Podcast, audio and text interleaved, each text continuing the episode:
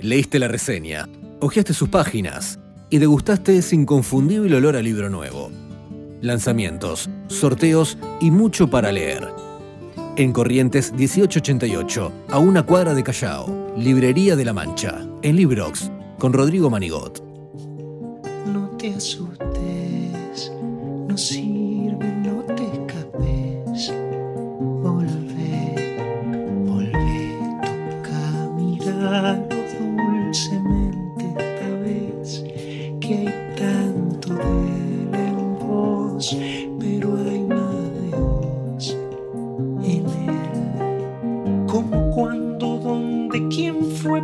quién será, quién ha sido y por qué el frío, la pasión, la vejez, el amo, Bueno, voy a ser muy egoísta mientras suena Gabo Ferro, lo que te da terror. Voy a ser egoísta, pero cuando leí que Eugenia Almeida, la escritora cordobesa, había sacado un libro, me alegré porque dije, bueno, tengo una excusa para poder llamarla y hablar con ella. Acaba de editar Desarmadero, una obra de ficción que tiene la estructura de su ficción, es una suerte de novela desmigajada, de voces e historias que como en un guion de película aparecen al comienzo dispersas, pero con el correr de las páginas iremos comprendiendo que nada está disperso en la obra y que todo está atado por el hilo mágico de la narración, desde el poderoso y temible delincuente, vamos a decir así, porque todos son casi delincuentes en, en Desarmadero Durruti, desde Durruti a los funcionarios que más que manejar la seguridad parecen regular el delito, pasando por los simples ciudadanos honestos que viven una suerte de triángulo amoroso, pero que también están involucrados sin saber en esta trama, que es un verdadero rompecabezas.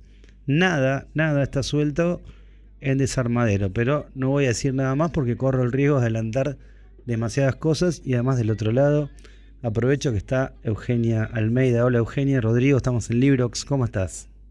Hola Rodrigo, qué, qué enorme gusto volver a charlar con vos. Para mí también fue una ilusión cuando, cuando me mandaste un mensaje de decirte bien, vamos a charlar otra vez. Qué bueno, y hablar de literatura y hablar de tantas cosas, este, y hablar de desarmadero, que la verdad tiene un ritmo infernal que no sabes cómo hacer para dedicarte a hacer otras cosas, no lo podés abandonar. Y también pensaba esto, ¿no? Qué metáfora. Hay lugares donde, bueno, Argentina es Argentina, ¿no? El desarmadero es que meta una metáfora de la Argentina desarmada, y lo es tu novela también, ¿no? Eh, ¿Qué metáfora? Es el país. ¿Lo pensás así? Es el, es el mundo, diría yo. bueno, ojalá bueno, fuese bueno. el país. Bueno, fui muy localista, perdón.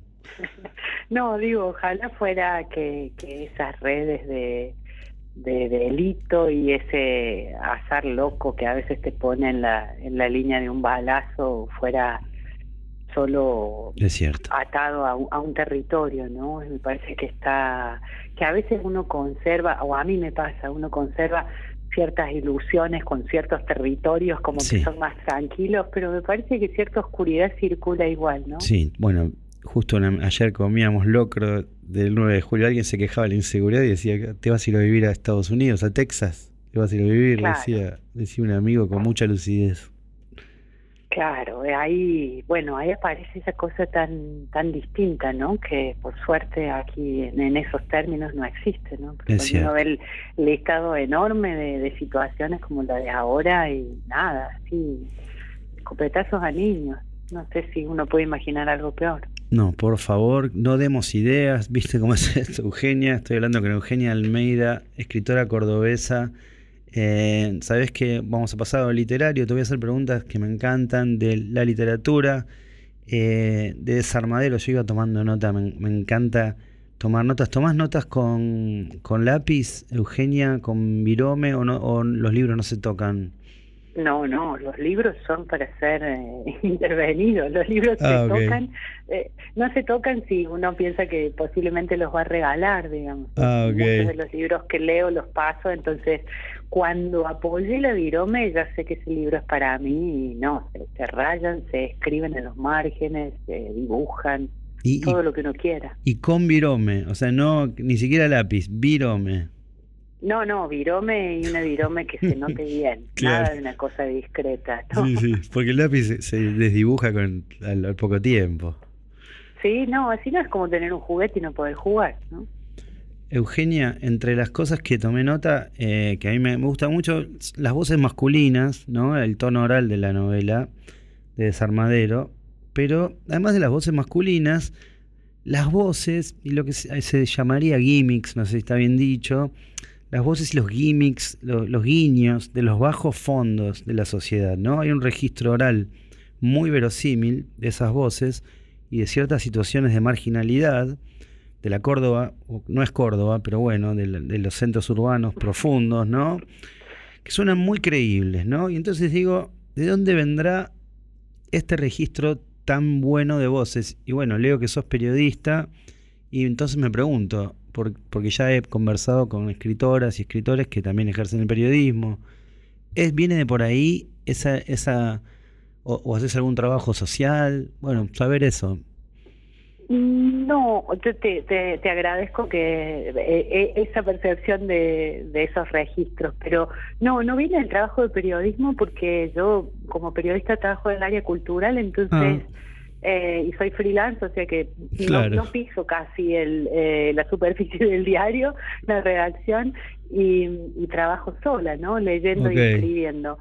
Pero me parece que, bueno, ese cuando uno está atravesado por una profesión como la mía, como la escritura, no necesariamente periodística, tenés la, los oídos muy muy atentos a todo lo que pasa alrededor. Yo diría que, que esa reconstrucción de, de diálogo, esa construcción de diálogos, tiene más que ver con, con que me gusta mucho escuchar. Ok. Vas atenta. Eh, ¿Tomás nota de las cosas que escuchás en la calle, de los tonos, de las voces? Tomo nota mental. Ah, y eh, me, puedo detener mucho en, algo que me, no sé, que hoy, hoy, iba caminando a, hacer un trámite y, acá en Córdoba hay un grupo de, jóvenes que venden verdura en la calle, ¿no? En unas bandejitas, eh, muy barata y muy linda. Entonces me paré un segundo a comprar una fruta y había un señor que se acercó a la piba que estaba atendiendo y, le dijo no sé qué de la verdulería y qué sé yo y la chica le preguntó eh, pero usted sabe de verdulería y dice, sí, yo era verdulero cuando era pobre. y le, le tiró eso y la piba le contestó con una, con una elegancia, con una altura y estuvieron contándose anécdotas de qué es lo que hace la gente frente a la verdura y la fruta y el comportamiento y todo. Y yo estaba ahí paradita diciendo que no me diga qué querés, que no me diga qué querés, porque así tengo más tiempo de, de escuchar este mm. intercambio, ¿no? Y cómo lo decían y de qué manera sobre todo. Qué bueno, de, de, la calle y de ese registro a la, literatura. Este, estoy hablando con Eugenia Almeida, autora de Desarmadero, que bueno, tiene una clave policial que hace que se lea eh, con mucha voracidad, pero también eh, hoy te marqué por Twitter tempranito, veo que sos muy tuitera también, este, y me gusta eh, que, bueno, cada tanto conectás ahí en Twitter. y te decía que, bueno, si bien hay algunos cambios en el punto de vista, por momentos hay, bueno, un narrador eh, que siempre eh, eh, está escribiendo con, oraciones muy cortas. Se había prometido insistir, estar, coma, hacerse presente, volverse una molestia, llamar todos los días, agarré azar, no marqué nada, convertirse en pesadilla, no dejar que esos vagos duerman. O sea, las oraciones son cortísimas, son muy cortas, ¿no? Eh, en casi todo el libro, salvo cuando por ahí alguien ahí hablando o, o, tomás eh, como una especie de monólogo interior o alguien hablando en segunda persona dirigiéndose con una carta, por ejemplo, ¿no? Eh, y decía, ¿por qué esa escritura tan filosa y tan apretada? Y yo la asociaba a la respiración de la novela, a la falta de aire, porque todo el mundo está, no sé, como perseguido. Todo, todo el mundo tiene a alguien en la nuca, alguien que lo está espiando o alguien que lo está siguiendo. No sé, lo pensé por una cuestión de ritmo, pero también de como una cosa de falta de aire, de una cosa opresiva que tiene Desarmadero. ¿Lo pensaste así o estoy mandando justamente hablando de, de tu vecino estoy mandando fruta y verdura. Mandando fruta. No, eh, sí, lo pensé así, pero no antes. Digamos, no es que pensé, bueno, quiero una novela que tenga un clima opresivo, entonces voy a pensar en frases cortas, sino que esa respiración y esa falta de aire que yo eh, sentí mientras la escribía, se, se manifestaba así, sí, cuando estás boqueando, cuando estás arrinconado, todo es como muy rápido y al hueso, ¿no? Como, eh, también a mí, así pensando a posteriori, eh, es, es un tipo de, de escritura, así de, de que si uno no abusa de eso, me, me gusta mucho leer. Claro. pienso en Margarita Duraz, por ejemplo, que ah, trabaja mucho con frases cortas. Eh, hay algo que hay hay un cierto ritmo ritmo. Bueno igual si si trabajas con frases largas también hay otro ritmo pero me parece que acá era como todo como muy muy encadenado no no tiene viéndola una vez terminada no tiene como remanso como sí tienen algunas otras de mis novelas que hay algún momento en que dice bueno acá tomo aire no, esta vez yo no encontré aire no hay aire. en la historia no. Es cierto, no hay aire en Desarmadero, estoy hablando con Eugenia Almeida. Eh, justamente hablando de esa falta de aire, yo pensaba, eh, ¿no? Eh, bueno, esta cosa, yo me acuerdo hace tantos años y siempre lo cito. vivíamos acá en Ituzaingó, en el conurbano bonaerense. A mi hermano le, le habían robado, a mi hermano Mariano, le habían robado una camioneta.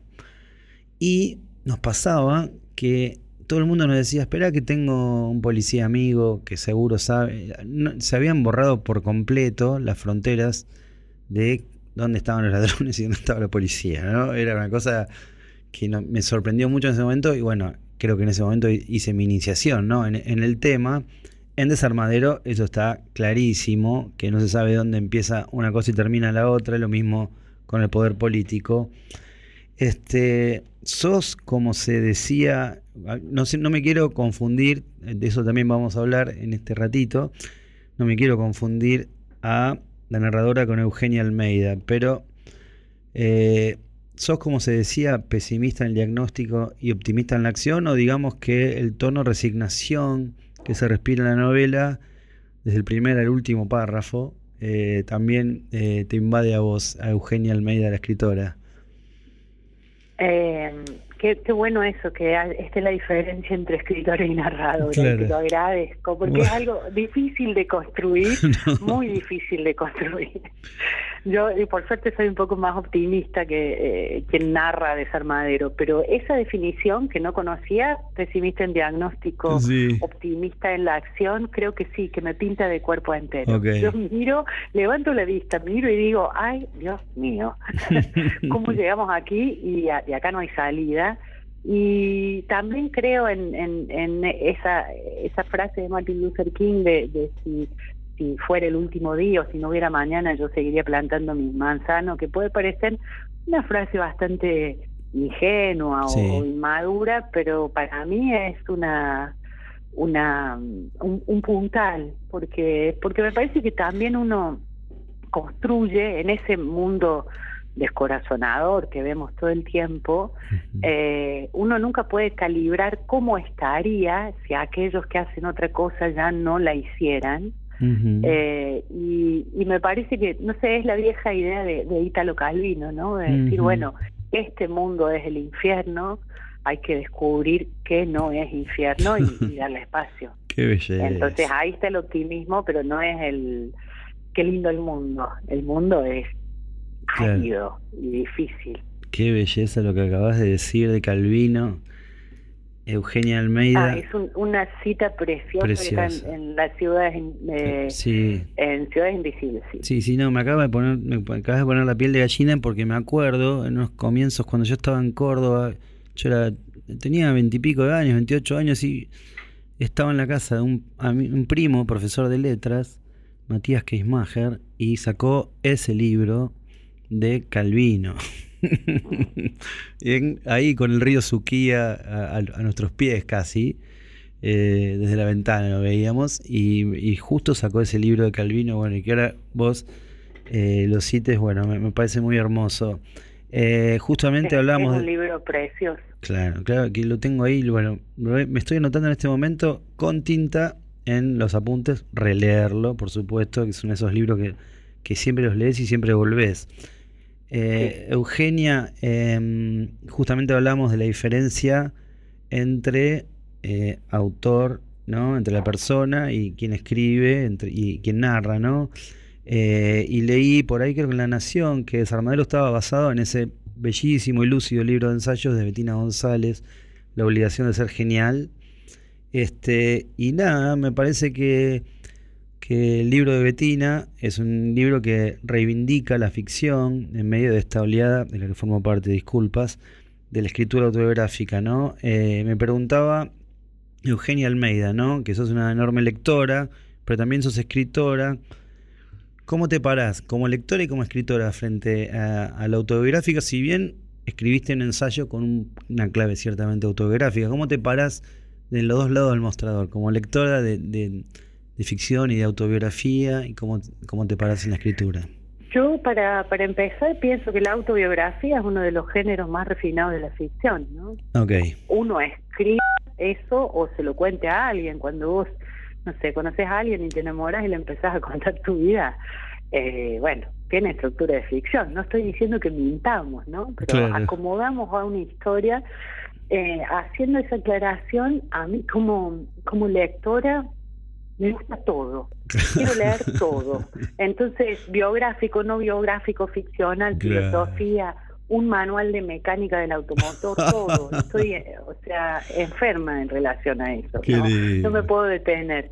A la hora de la escritura, eh, a la única autobiografía a la que puedo recurrir es a la mía.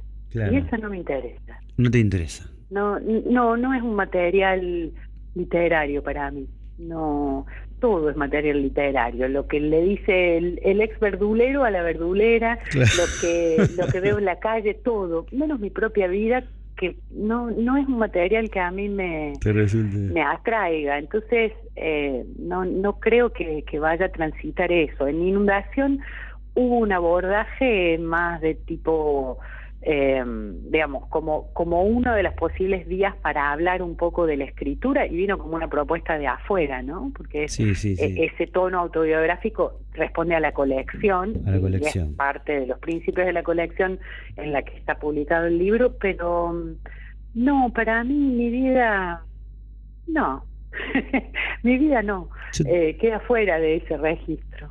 Yo te digo que igual algo que escribiste, creo que era en Z, en el artículo, o no sé, es- sí, artículo, digamos, Z de inundación, a mí me sirvió muchísimo, te lo quería decir, ¿eh? Bueno, ahora yo te puedo decir que eh, revisé mucho si ese se incluía o no, Ah, ok. eh, justamente por eso, por la carga autobiográfica Ah, que tiene, ¿no? bueno, a mí me- sirvió muchísimo, eh, pero bueno, después, eh, el- la, la próxima vez que hablemos te lo cuento.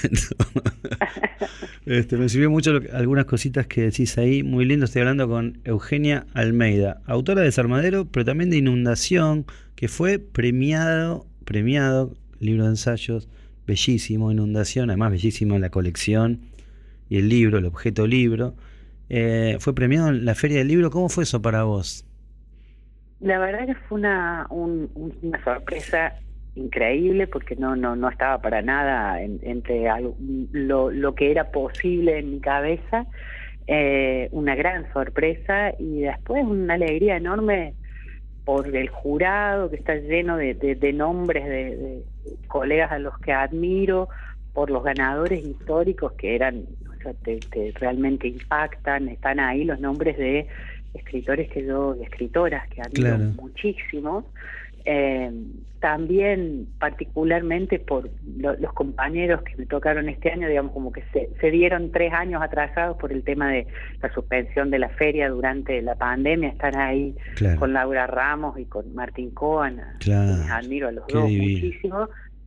Y, y también porque es un trabajo, lo que vos decías del libro objeto, digamos, es un libro que, que yo hice en Documenta Escénicas, que es una editorial cordobesa muy potente, muy muy delicada, muy respetuosa del trabajo artístico y del y de los derechos laborales de los escritores, eh, en una editorial en la que disfruto, disfruto cada vez que Gabriela Alax, que es la responsable, me, me propone hacer algo, para mí es una fiesta, ella es un sí de arranque. Entonces, que el premio recayera en este libro, eh, para mí es como muchas emociones juntas, ¿no?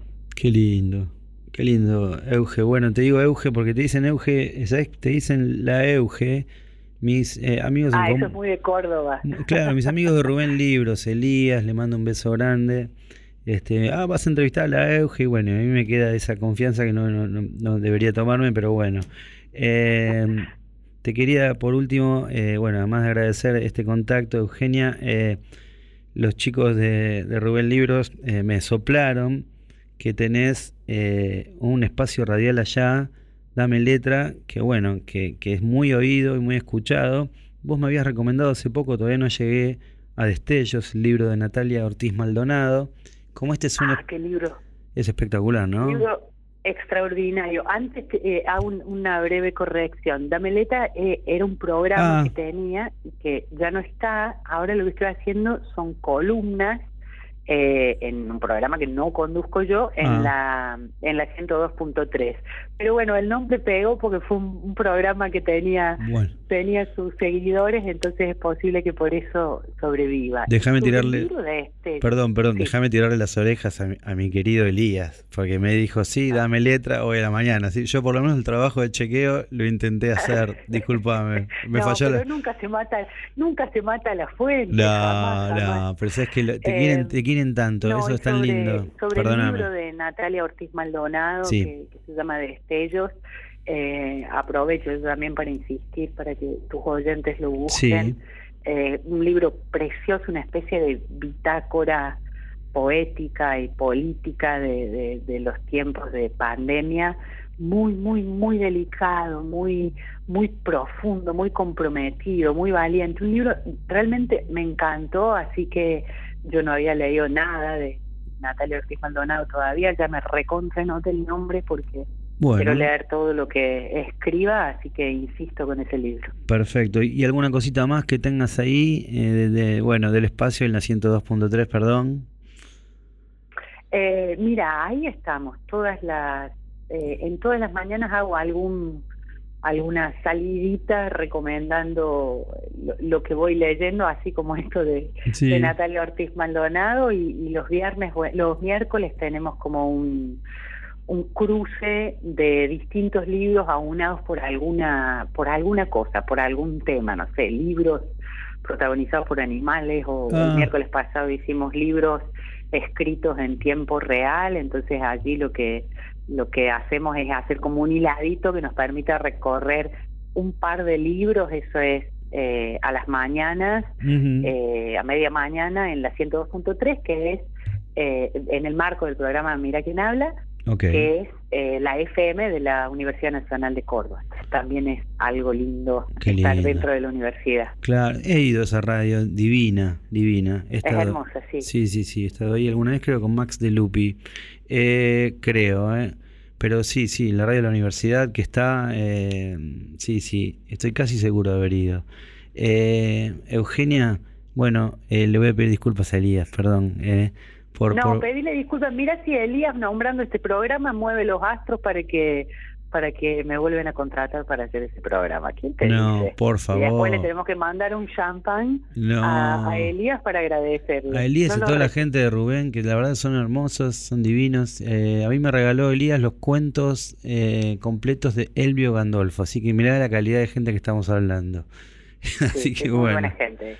Eh, bueno, Eugenia Almeida Desarmadero, me imagino que te va a ir bárbaro, es un librón, se lee rápido además bueno, tiene esta cosa, ¿no? Desarmadero es una metáfora de tantos centros urbanos que, bueno, nos vamos a pelear por decir, habla de mi ciudad, lamentablemente, ¿no? Habla de la tuya, de la, de la propia, bueno. Un gusto, como siempre, hablar con vos de, libros y de tantas cosas. Un abrazo grande, Rodrigo, y gracias por, por la charla y por la invitación. Bueno, gracias. Eugenia Almeida pasó una vez más por Librox. Un atajo alejado de los mambos. Libro. Librox con Rodrigo Manigot. Libro. Hasta las 21. Explota Kamikaze. Cultura con Urbana.